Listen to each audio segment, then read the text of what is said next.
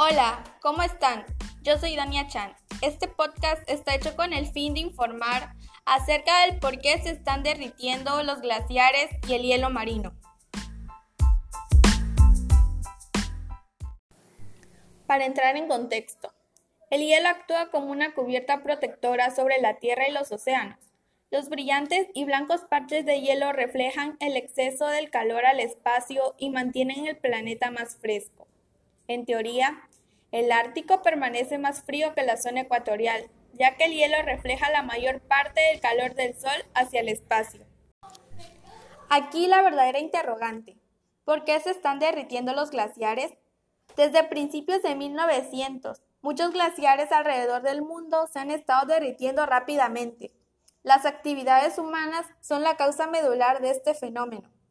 Específicamente desde la revolución industrial, el dióxido de carbono y otras emisiones de gases de efecto invernadero han aumentado las temperaturas, provocando elevaciones de temperatura aún mucho mayores en los polos y como resultado, los glaciares se han estado derritiendo rápidamente, fraccionándose en el mar. En cuanto al hielo marino, el 95% del hielo más antiguo y grueso del Ártico ya desapareció.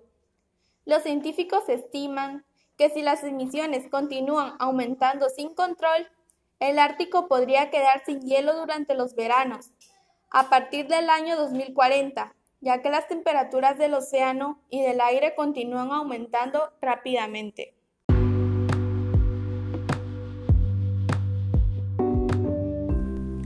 Debemos de tener en cuenta cuáles son los efectos del derretimiento de los glaciares en el aumento del nivel del mar. El derretimiento de los glaciares provoca el aumento del nivel del mar, lo que a su vez incrementa la erosión costera y eleva las marejadas a medida que el calentamiento del aire y del mar ocasionan tormentas costeras más frecuentes e intensas, como huracanes y tifones. Especialmente, las capas de hielo de Groenlandia y Antártida son las que más contribuyen al aumento global del nivel del mar.